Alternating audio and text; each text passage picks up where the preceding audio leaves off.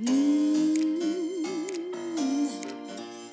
Welcome to the Naked You podcast, your podcast to become your most authentic self.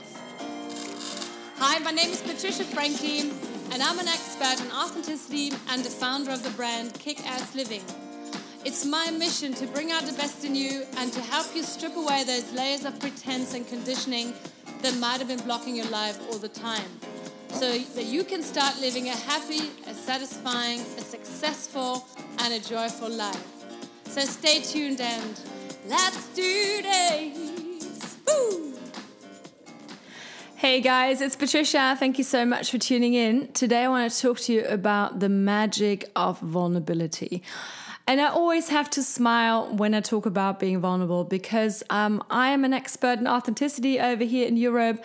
And I always have to laugh a little bit because I think um, I used to be one of these people that was, you know, struggling with authenticity and vulnerability. And as we know, vulnerability is key in order to be super authentic. And, but then, you know, there's a saying where people say, you know, all experts, come from a background where they've really struggled and um, you know they've become an expert in the field because they didn't know anything about it before and so i always smile because vulnerability is obviously one of my favorite subjects because it's so powerful and empowering.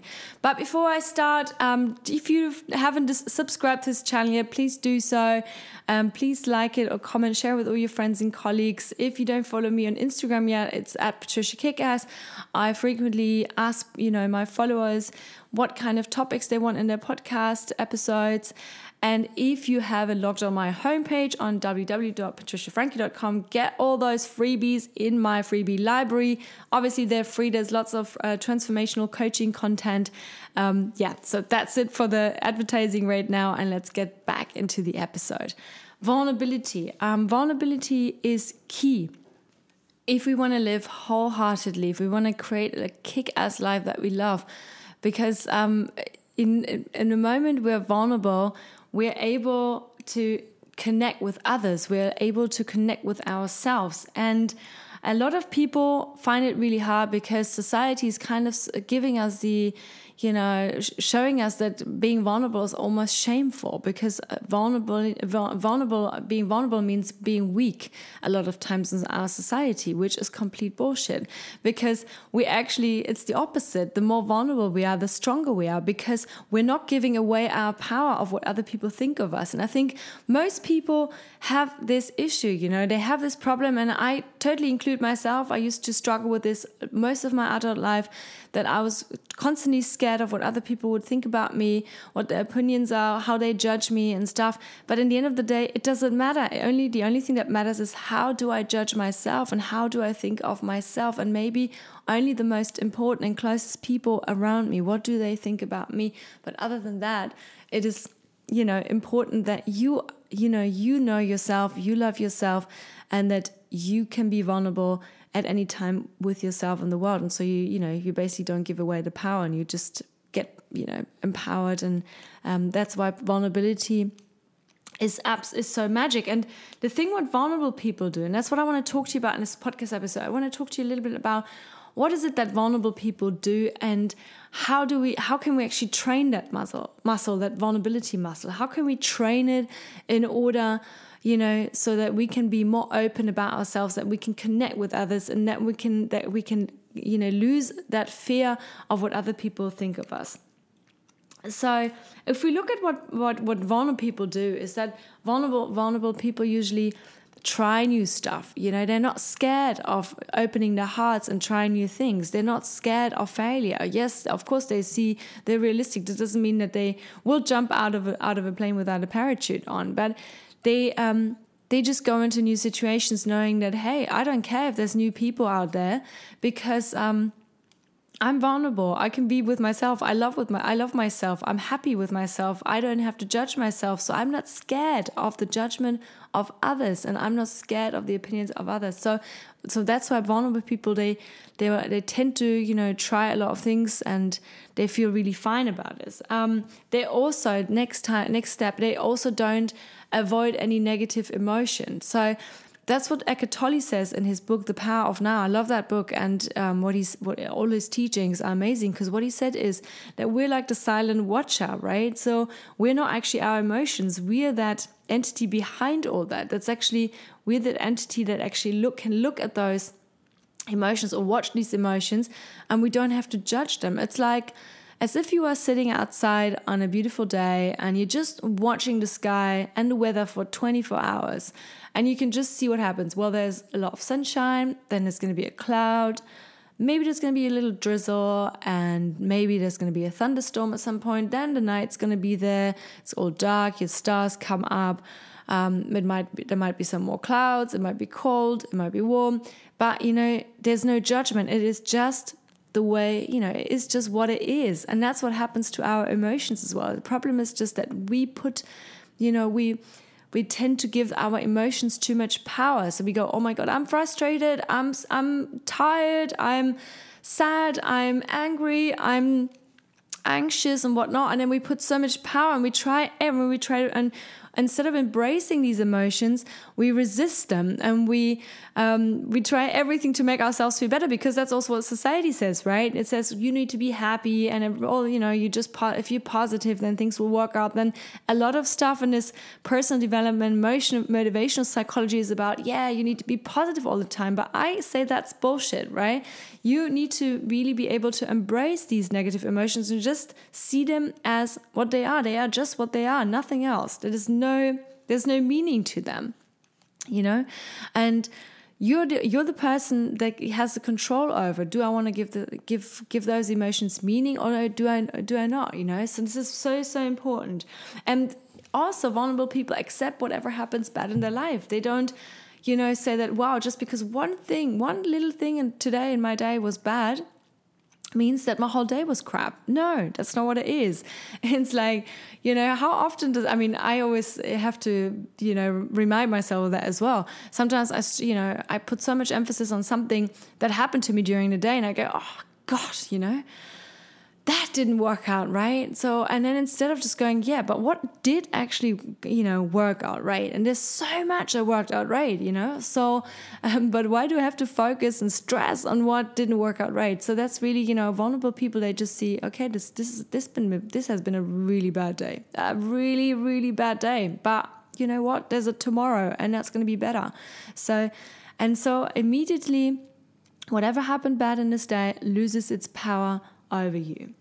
Um, next thing, what people do that are really uh, vulnerable, they um, have much stronger relationships because they can actually be more intimate with it with the people around them. That means, you know, just by sharing um, their vulnerability creates a better connection. And I know I don't know if any of you have ever been to one of those AA meetings, whether it's Alcoholics Anonymous or Narcotics Anonymous or codependent meetings.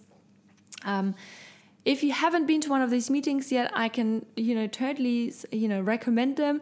I've been to some of these meetings out of curiosity because I've read a lot about them and about the power of these meetings. And what happens there is that you're obviously in a room full of strangers, and you don't have to be, obviously, you don't have to be an addict to go there. You can just go there, you know, to watch and, you know, to share experiences. I always recommend go to a codependency meeting. That's probably not as, um, you know, um, you don't have to talk about your addictions because you're obviously just codependent with other people. And you just listen. You don't even have to go up on stage and say anything. You can just listen what other people say. And I think the reason these, these meetings are so powerful is because people go up on stage, they speak in front of a group full of strangers. I mean, public speaking is one of the biggest fears of people anyway. So you stand in front of a big crowd and then you just talk about how shitty you feel and how embarrassed you were and how inadequate you felt and how judged and how much you judge yourself and how much full of self hate you are or whatever. And interesting enough, this is such a healing process. And the moment you do that in front of a group of strangers, you just say these words out loud, you just don't keep them inside anymore, you just spit them out literally. And what happens next when you're finished? The crowd just says, Thanks for sharing, and that's it. And nobody raises an eyebrow, no matter how badly you talk, uh, you know, whatever you say, nobody raises an eyebrow. They just say, mm, yeah, I feel you. Thanks for sharing. That's it. No judgment, no, um, you need to justify yourself, no questions, no interrupting. And it's such a healing process because you're you're able to actually spit out what's what's bugging you. And while listening to these people that go up on stage and are brave enough to show uh, their vulnerability and embrace it, is that you connect with them immediately because every single human being has a vulnerable um, understands vulnerability. And that's what connects us to others. And even if we didn't go through the same trauma as that person if we, if we haven't been an addict you know but just whatever went through that person's head or heart really you will feel, find a connection on your own level because you think, yeah, you know, well, obviously I didn't experience the same situation, but I totally understand the feeling he's had or she had. So that's really, I really, um, I really, you know, always recommend these these meetings to just go out of curiosity because they, and I totally understand why they are so powerful. And so, obviously, the more vulnerable we are in our relationships, the more we can ask for help, or we can talk about a bad day or something that was really embarrassing in our lives, or that when we judge ourselves, the more we can connect with others. And um, another thing is uh, is that vulnerable people or people that embrace the vulnerability, they always often make really great leaders. That's what Simon Sinek always talks about, right? Simon Sinek, the great um, U.S. speaker who talks about you know find your why and why connection is important in leadership. And because when leaders connect with their employees, with their staff, with their team, they obviously the team members are able to to trust them much better. And trust is a natural thing. Trust, trust is something that you can't just buy or ask of somebody. You can't say you have to trust me now. You have to trust me. You will trust me. That doesn't happen. Trust is always something you know that happens out of free will. And that happens when you create a connection with somebody through empathy and also through vulnerability and another one is um, vulnerable people is another indicator when somebody is really vulnerable is that they're kind to themselves. They don't judge themselves. They are compassionate. They go, you know what? Yeah, I really stuffed up. I stuffed up. I did this. I did so badly. I can't even, you know, get over it. But you know what?